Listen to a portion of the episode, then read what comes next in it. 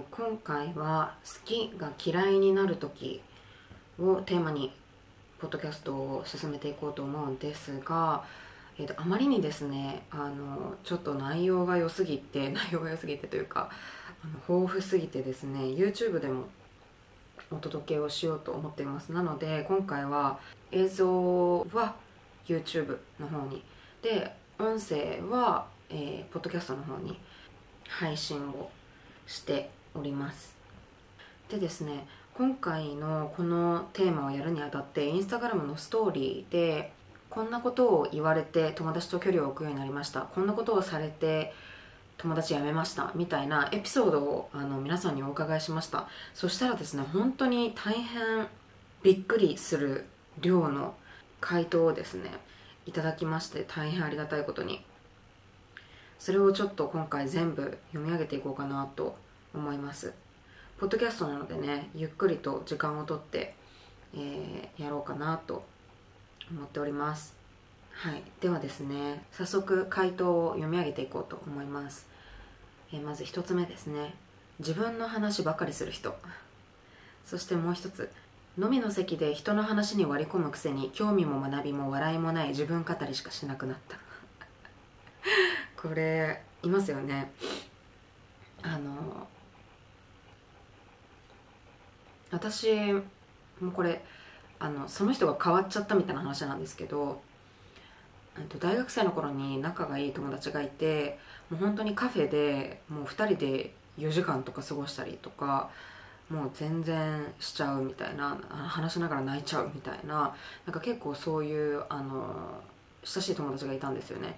けど大学卒業してその友達は東京に行ってしまって私は福岡にステイしたのでちょっと疎遠になってたんですけどあの数年前にあの福岡に戻ってくるタイミングで、えーと、ご飯にてか飲みに行ったんですよね一緒に。でそしたらなんかあの自分はこんなすごい人と仕事してる。こんなすごい人とご飯に行った。こんなすごい人の名刺持ってる。名刺見せてくるみたいな。なんかそういう人になっちゃってたんですよね。で本人に「思うな」って言ったんですけど。それで結構あこの人は大学時代みたいな楽しい人ではもうなくなってしまったんだなとすごい悲しくて、まあ、本人はそっちの方が好きでそうなってるんでしょうけど。なのでね私もなんかそういうのは距離を置くようになりましたね。であと絶対私たちで人生の中で自分の話しかしない人に出会ってません？でそういう人を見て自分の話するのやめようって なんか反面教師みたいな感じで思ってませんか？私は結構そうですね。私誰だったかちょっと覚えてないんですけど一生自分の話しかしない人多分複数人遭遇してて今までに。でそういう人と話をするたびには自分はあんまり自分の話しないように気をつけようと思うんですけどちょっと難しいのが私沈黙が結構苦手なんですよね。だから無言の時間が続くよりかは自分の話で埋めたいと思っちゃうのでそれがねちょっと私の中での最近の葛藤であります。はい。どんどんいきますね。次。仕事で病んでた時に「うつは甘えだよ」と言われてそこから会わなくなった。これはねそうですよね。私もうつ持ってるので分かりますすごい。このうつは甘えだよって言ってる人ってうつにまだ気が付いてない人なんですよね。私うつって realization だと思ってるのでもう気づくか気づかないかなんですよ。一度気づいたらもう戻れないしあの気づかなければうつはないものと一緒なのでなんかすごいその境界線が激しいものだと思ってるんですよね。だから気づいていない人そういう人たちにとってはうつってないわけですから甘えとか言いたくなるんでしょうね。だけど何でしょう。理解できないなら黙っといてって思いますよね。なんかコメントする知識がそもそもないわけだからそのあんたの感想別に聞いてないからみたいな。って思っちゃいますね。うん。で次考えすぎだよって言われるたびに嫌いになります。考えすぎだよって言われてもいやリスクをあの推測してるだけなんですってなりません？私結構悲観主義者なんですけど悲観主義者は自分のこと現実主義者だと思ってるからこう考えすぎって言われてることは別に私たちにとって考えすぎじゃなくって1%でもリスクのあるものは全部洗ってるだけなんですよ。だから考えすぎだよって言われてもいやいやいや考えすぎとかじゃなくてみたいな別に励まされたいとか思ってないしってなっちゃいませんか？私はねなりますすごい。で次のやつもね似てるんですけど全部ポジティブ変換されて萎えて離れました。でこれも何でしょう。別に励まされたくて言ってるんじゃないですよね。普通に現実を述べてるだけなのになんかそれを「そんなことないってもう絶対大丈夫だよ」とかって言われると「いやそんなことないじゃなくて」みたいな。なんか楽観的すぎませんかってこっちからしたらなっちゃうんですよね。なんか全然リスク考えれてないじゃんみたいな。なので、まあ、そこもあれですよね。価値観の違いですよね。で次いきます。あなたってこうだよねと勝手な固定概念で語られる時。これねありますね。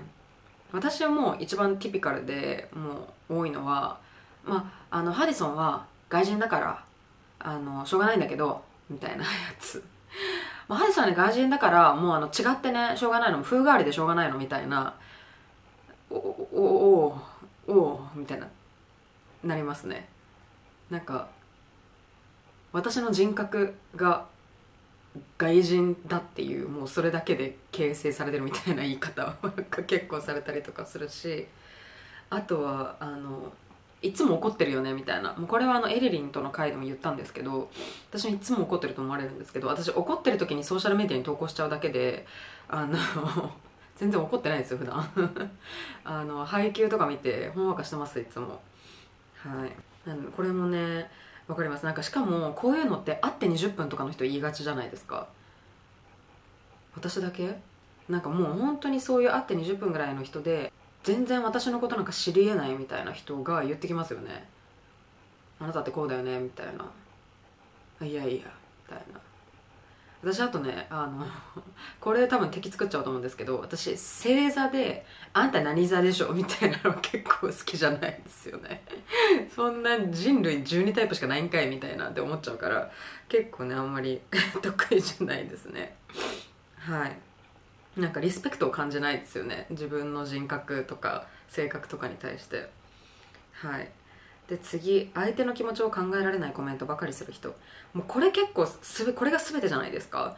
なんかもうここまでの例えば「うつが甘えだ」って言ったりとかうんとなんだろう。あなたってこうだよねって決めつけたりとかって結局相手の気持ちを考える能力がない人が言ってる言葉ですよね。なんかそういうやっぱスキルなんでしょうね。その相手の気持ちを考えてコメントをするみたいなのって。なんかそれがない人が結構あの余計な一言とか言ってきがちなのかなっていう感じがしますね。はい次どんどんいきます。男ができてから態度が変化。常に男を優先するようになった。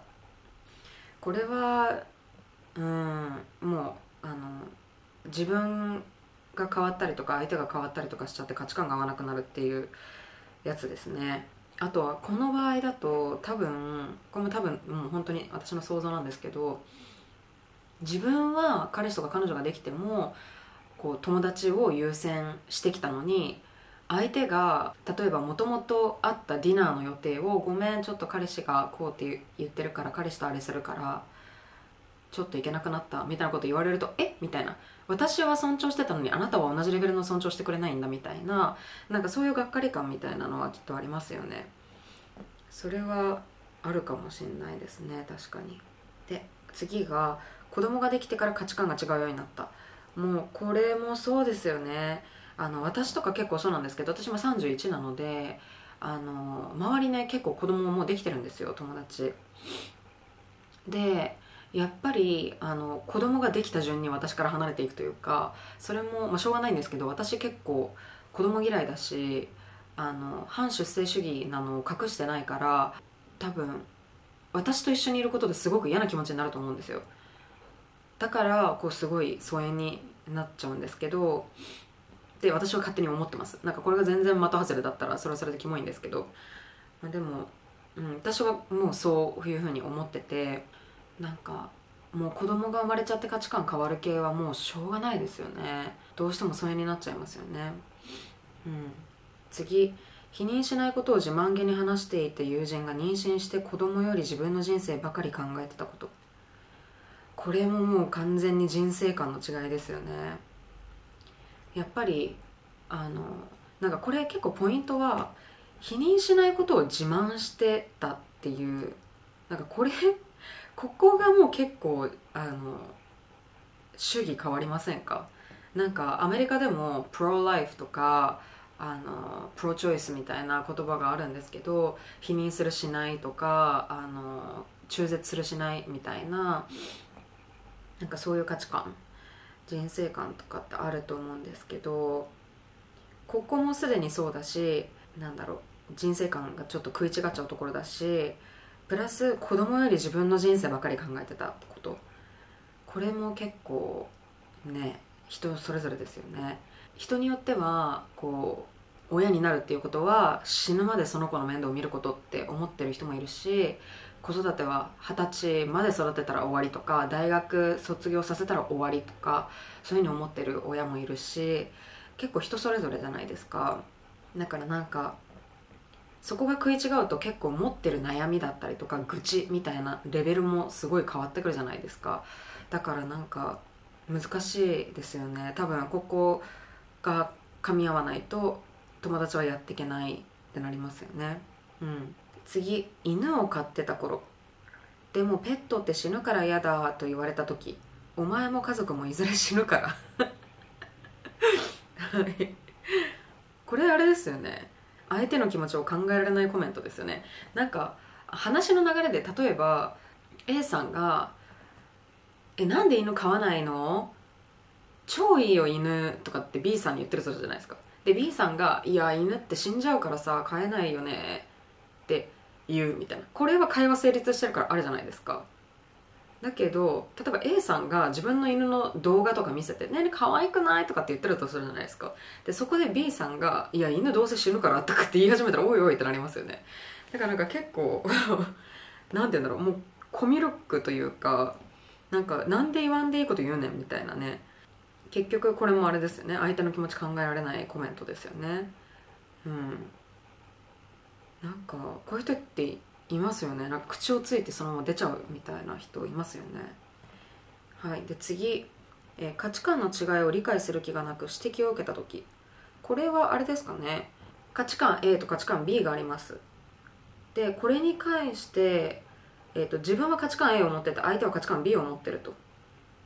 で自分は、まあ、価値観の A と B との A と B との違いだなって思っててもうそれはそれで終わりだと思ってるんだけど相手は価値観 B が正しいと思ってて価値観 A が悪いことだと思ってるからこう価値観 A を持ってるなんておかしいよって指摘してくるみたいな。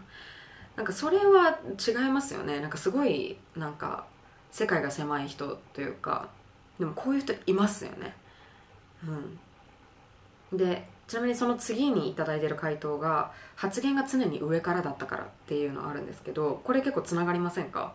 なんか自分が絶対正しいとか自分の方が合ってるって思ってるからこう全部上から「いやそれっておかしいよ」とかって言ってくるみたいなこう理解しようとする姿勢がないみたいな。こういう人ちょっと難しいですよね。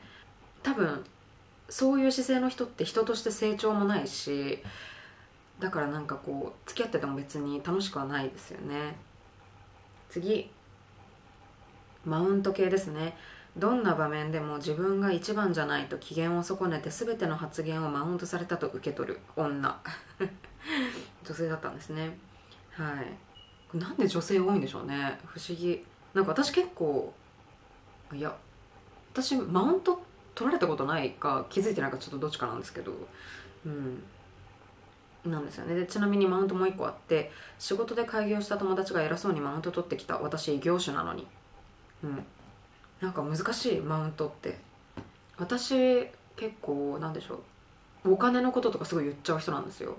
自分がいくら稼いでるとか株いくら持ってるとかうんといくらの家建てようとしてるとか入院費いくらだったとかなんかお金のことを全部はっきり言っちゃう人なんですよね私。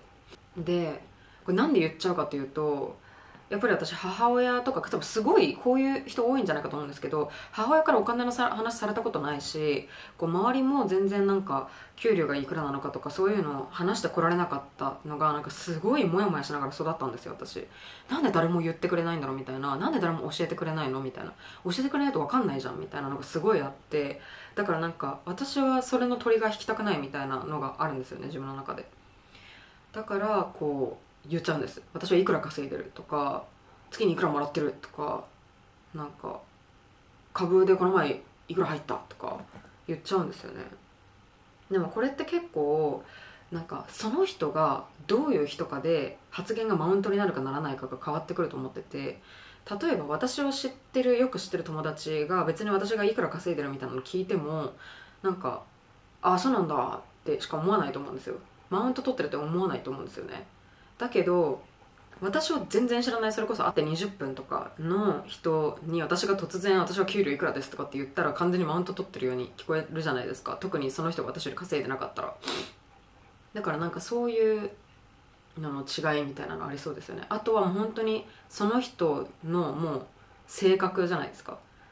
もうこいつは絶対にマウント取るタイプの性格みたいなのが前提であったらそういうなんかマウントギリギリの発言も絶対マウント今ってなっちゃうみたいな。っていうこと絶対ありますよね。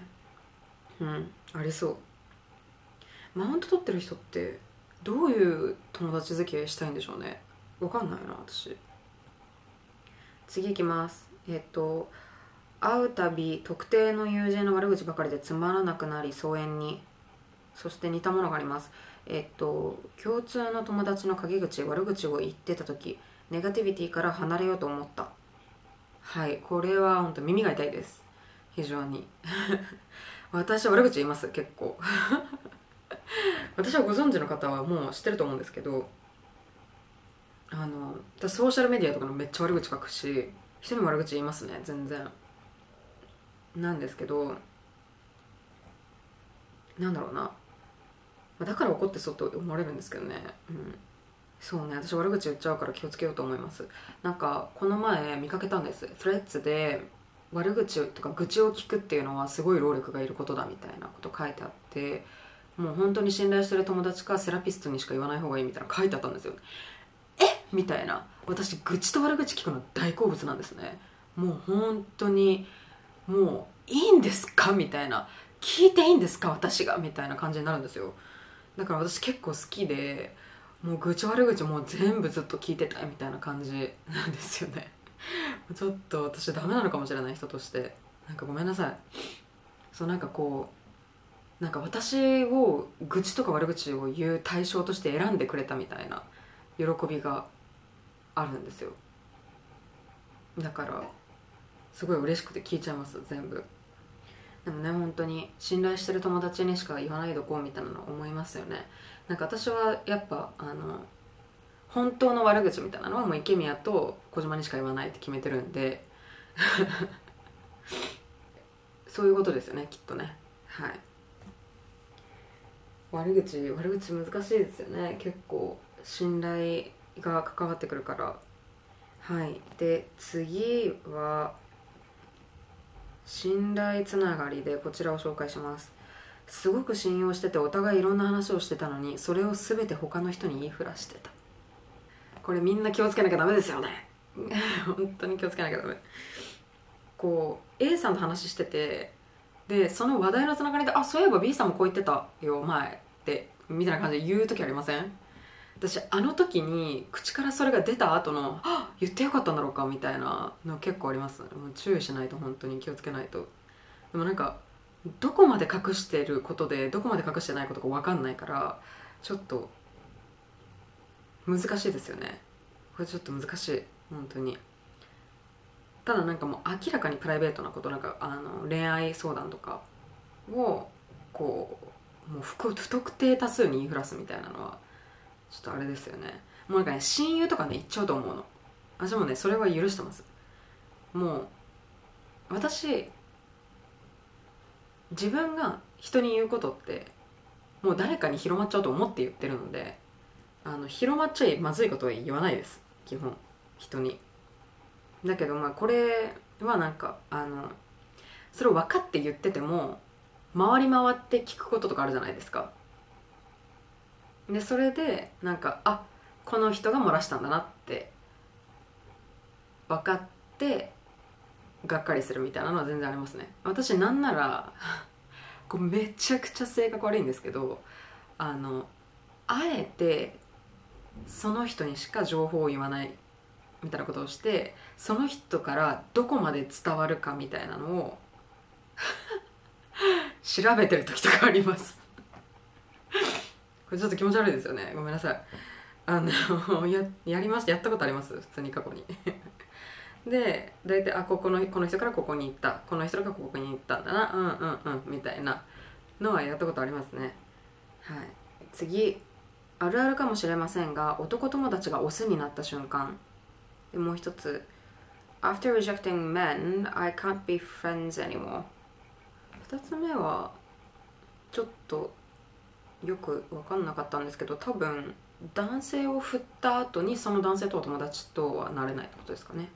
これあるあるですよね。なんか完全に友達に友達っていうかもう完全にフレンドゾーンしてるみたいな人で結構楽しく遊んだりとかしててなのになんかこう急にデートしようって言ってきたりとかなんか本当は好きだったんだみたいなことを言ってこられたりするとちょっとえ？みたいな。なんかそれ今までの蓄積してきた友情を壊さなきゃいけなかったですかねってなっちゃうみたいな。でもしょうしょうがないというかうーんどうなんでしょうね。なんか友達と恋人は別だって言いつつ結局恋人にも友達的要素と求めるわけじゃないですか。親友みたいな要素と求めるわけだから。基本的にみんな友達から恋人に発展すると思うんですよね。急に最初から恋愛対象と見てたとしても友達から入るわけじゃないですか。すごい難しい。難しいですよね。こう相手が自分のことを恋愛対象と見てるかフレンドゾーンだと思ってるかとか分かんないわけですから。難しいけどでも確かにこれは本当に何だろう。一度恋愛対象とかセックス対象とかで見られてるって思うと気持ち悪くなりますよね。それはね分かります。特に相手をそういうふうに見てなかった時。次未読無視が長すぎること。まるで私が負担かのように見えて不快だったので。これはごめんなさい。本当に謝ります。私未読無視既読無視めちゃくちゃ多いんですよ。っていうのもあの返信の内容を考えながら別のこと始めちゃって忘れるんですよね。マジで良くないんですけど。もう本当に1日2日寝かせちゃうみたいな。全然あります。本当に申し訳ない。ごめんなさい。あの私もこれでねいろんな人不快にしてるだろうなと思います。もう物忘れが本当に激しくて私。忘れちゃうんですよね。しかもあの特に多いのが私寝るの早いんですよ。もう10時とかに寝ちゃうんですよね。だからみんな11時とかに夜の11時とかにメッセージのやり取りとかしてるじゃないですか。で11時とかに来てるやつをこう夜中に「うん」って言って「時間何時?」って言って携帯開いて出てきた通知を消したりとかしてるんです私。なぜか。ほっとけばいいのに。で消してそのまま寝ちゃってでも起きたら何も覚えてないみたいな。のが全然あります私。ごめんなさい。すいません。次ですね。久々会ったのに最近彼氏どう？ってまず聞いてくるやつどうでもええだろ。えっとそうですね。私は5年前ぐらいまで聞いてたかもしれないです。でもあの彼氏道は聞かなくってこう相手がいない友達に対して最近どう？みたいなのをこう無言タイムを消すために聞くみたいなのはやってました。一時期。でもそれもやらなくなりましたね。彼氏と最近どうみたいなののトピックって結構パーソナルじゃないですか。だからいくら近い友達でも自分からは聞かないです。相手が私に言いたいって思ってくれるまではやっぱそれは尊重したいからあんまりこう聞かないようにしてますね。でも人によってはこの「最近彼氏とどう?」がもうマストトピックでこの話は絶対に最初にするみたいな人たちもいるんでしょうね。だからそういう人たちは仲良くなれるんでしょうね。はい。で次。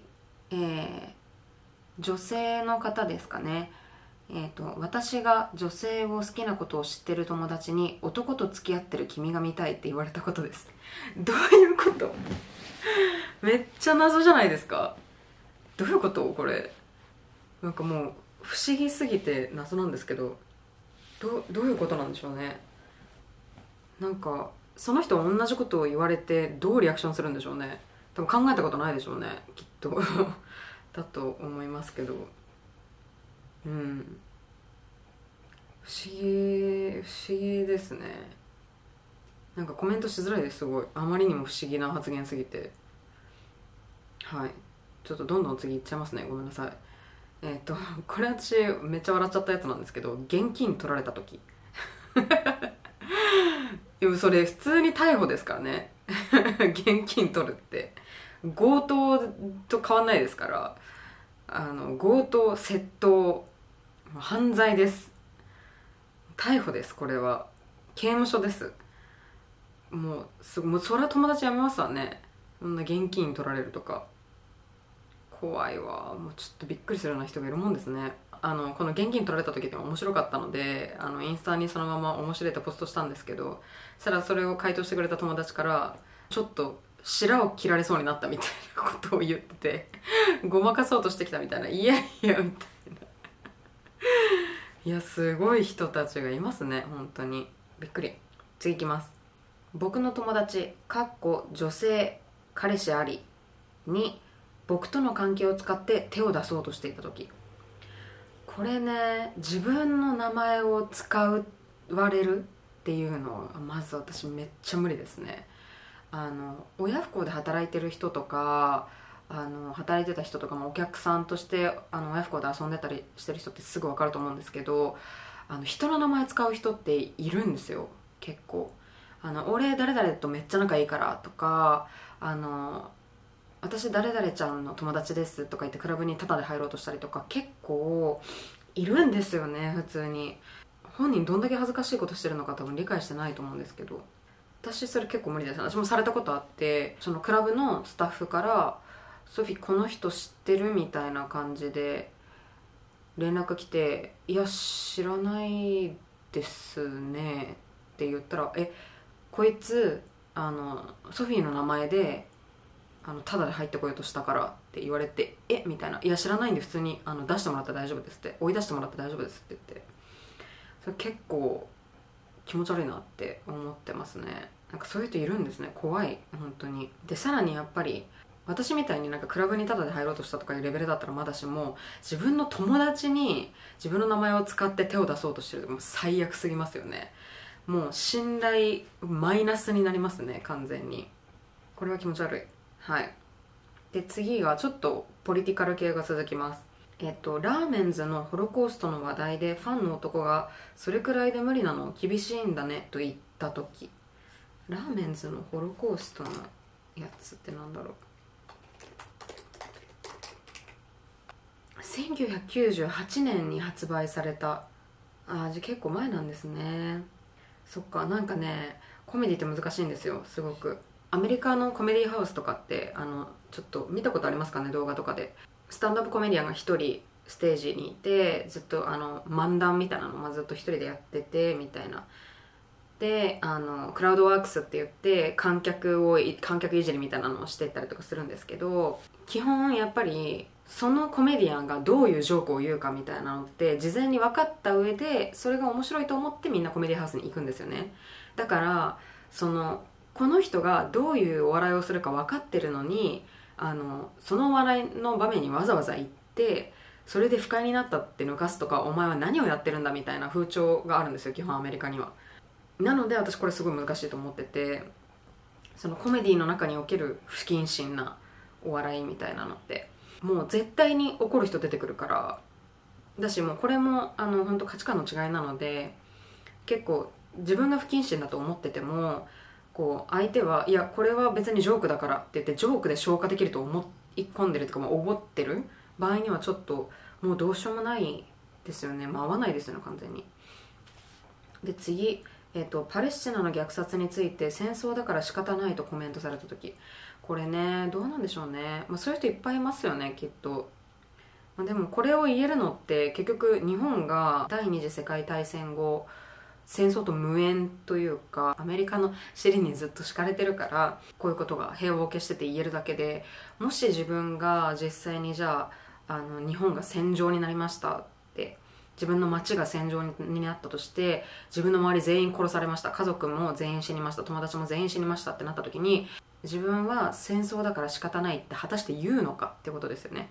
そこまでの想像力がないっていう。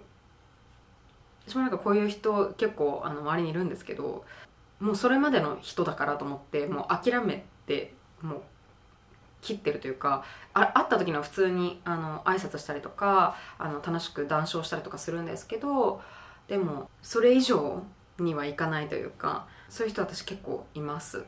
はい次。人種差別的な発言をしていてそれを注意したが理解が得られなかった。そんなつもりないしってやつですねめっちゃムカつきますよね。わかりますすごい。つもりとか関係ねえからみたいな。お前がどういうつもりか知らねえからっていうやつですよね。ありますねこれ。私も結構あるんですよ。私高校で先生してた時に私高校教師だったんですけど高校で先生してた時にあの補習中にあの別のクラスの子が教室に入ってこようとして なんかすごい邪魔をしてきたんですよね補習の。でだからなんかあの邪魔しないでねって言ったら外人切れたって言ってきたんですよ。プチンってなって私。外人だから何やってもいいと思ってんだろうってなったんですよ。でなんかもうふざけるなと。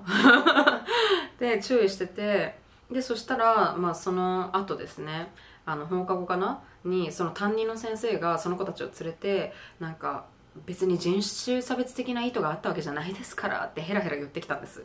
死ねと思って本当に。本当にもうそういう人が教育者なんですよ。日本って。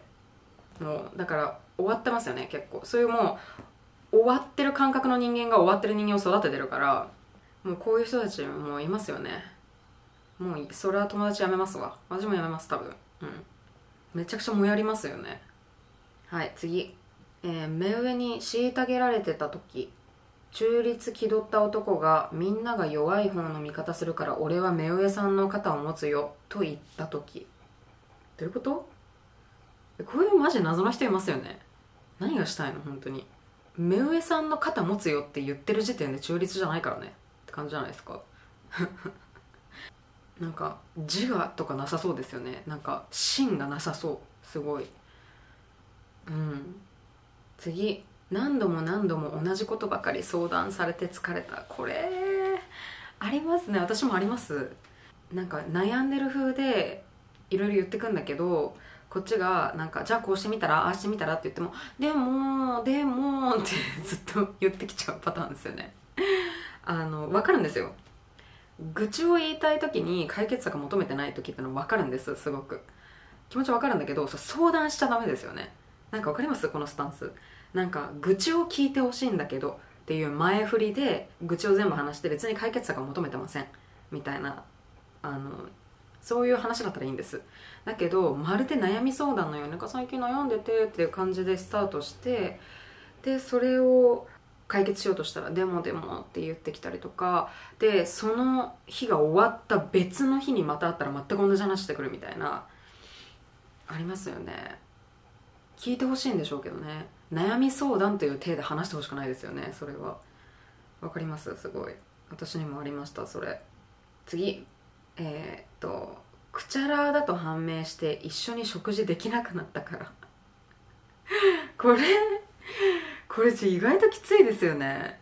私この間ですね定食屋に友達と行ってしたら隣にで食事をもう済ませるぐらいのあの方たち多分、まあ、外国の方でちょっとくちゃくちゃ食べるようなカルチャーをもともと持ってらっしゃるあの方々だったと思うんですけどもくちゃくちゃくちゃくちゃ痩せで食べててでうおこれはちょっとこの隣ではご飯食べたくないと思って、まあ、ちょうど私たちのご飯が来た時に彼ら食べ終わるぐらいだったのでよかったんですけどもうあれはねちょっと私もきつかったですね。それが自分の友達がそれをやるかと思うとちょっときついっすよね。私だって隣に座ってる観光客も注意しようとしましたもん。本当に。もうこれ言った方がいいんじゃないかなみたいな。うちの日本ではそれやっちゃダメですよって言った方がいいんじゃないかとかすごい悩 もう悩んじゃって。それぐらい結構きつかったですね。しかもこれ友達がくちゃらだったら自分も不快だしあの周りに対しても恥ずかしいじゃないですか。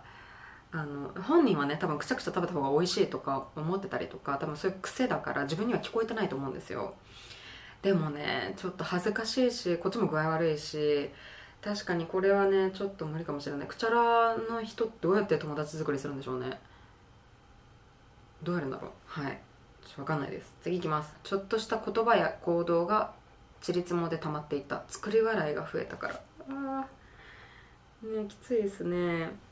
ちょいちょい「ん?」みたいな疑問になるような言動がこう最初は全然好きっていう気持ちの方が上回っててこう目をつむったりとか気にならなかったりとかすると思うんですけどそれがちょっとその好きっていう気持ちを上回ってくるぐらい積もってくるとちょっとなんかアレルギー反応みたいな感じであ無理って急になっちゃうみたいなのありますよねはいで、えー、とこれはですね私のお友達のですねさきぴょんから名前出してよかったんだろうか。さきぴょんから頂いたやつなんですけれども、えー好きが嫌いになる瞬間って好きが壊れるというより嫌いが完成する時だと思うんだよね。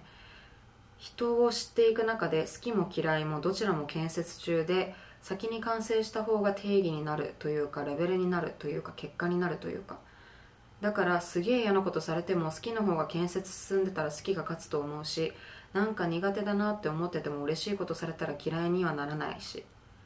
うん。っていうコメントをもらってます。これね結構真理だと思っててこれをねこのメッセージが来た時マジ天才だなと思ったんですけど確かにやっぱり、まあ、ここまでのをあの見ててもこうなんていうんですかもともと結構好きな友達があの今挙げたことを1個したところであんまりこうなんだろう響かない時もあると思うんですよね、まあ、もちろん一発アウトの時もあると思うんですけど。でもそれってやっぱり結構なんだろうその好きっていう気持ちが強いから許そうみたいなのがあるしでなんかこうめっちゃ嫌いってなってる人がもう逆になんだろうあのちょっといいこと言っててももう嫌いが建設完了しちゃっててもう助けにならないみたいなもうなんかいいこと言ったとしてもなんかああまたなんか言ってるわみたいな解釈になっちゃうっていう。これね絶対そうだと思います。めっちゃ賛成というか超わかります気持ち。はい。そして最後はですねみんな大好きエリリンからのコメントですがあんまないな。10年くらい経たないと友達って思わない。かっこ気づけないかも。っていうエリリン節でございます皆さん。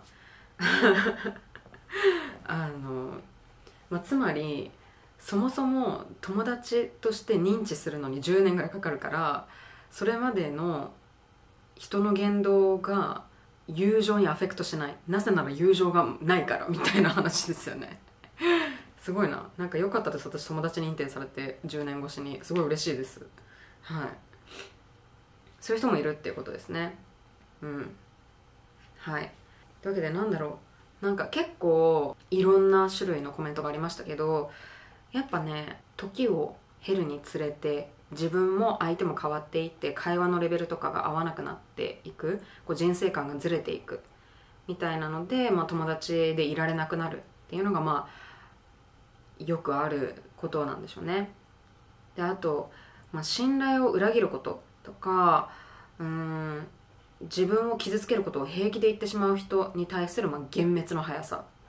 結構やっぱりあのさっき言ったみたいにもともと結構好きな友達でももう本当にこれだけはやるやってくれるなってことをやると一気にパンってなっちゃうみたいなのも全然あるってことですね。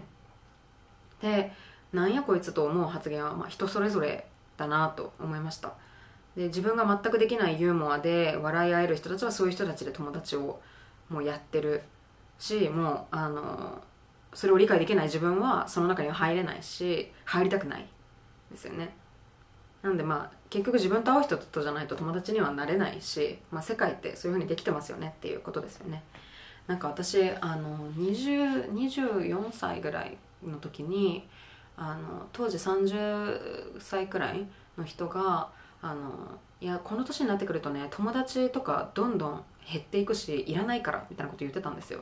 私はそれを聞いていやいやてめえが嫌われてるだけだろうと思ってたんです。今でも思ってます。でもあのだんだんね分かってきましたその意味が。確かにどんどん自分も成長していってこう自分を大切にする方法が分かってくるんですよね。二十歳ぐらいの時って私あの Facebook で友達2000人いるみたいなのが結構自慢だったんですけどなんかその時って結構誰でもウェルカムみたいな感じだったんですよね。だったんですがなんか結局それって本当に私は数字に取りつかれていただけで全然なんか本当の友情でもなかったしそのペラペラ期に 友達になってまだいまだに関係が続いてる人とかもうあの多分片手で数えれるぐらいじゃないかなと思います。うん。いろんな人に対してウェルカムって両手を広げる行為ってやっぱ自分を大切にしてないと思うんですよ。だからこう大人になって自分を大切にする方法が分かってきてこう自分を傷つけるような人をちゃんと自分の世界からこう排除することができるようになってきた大人になって、まあ、なんでそれはね結構いいことだったかなといいことだったかな。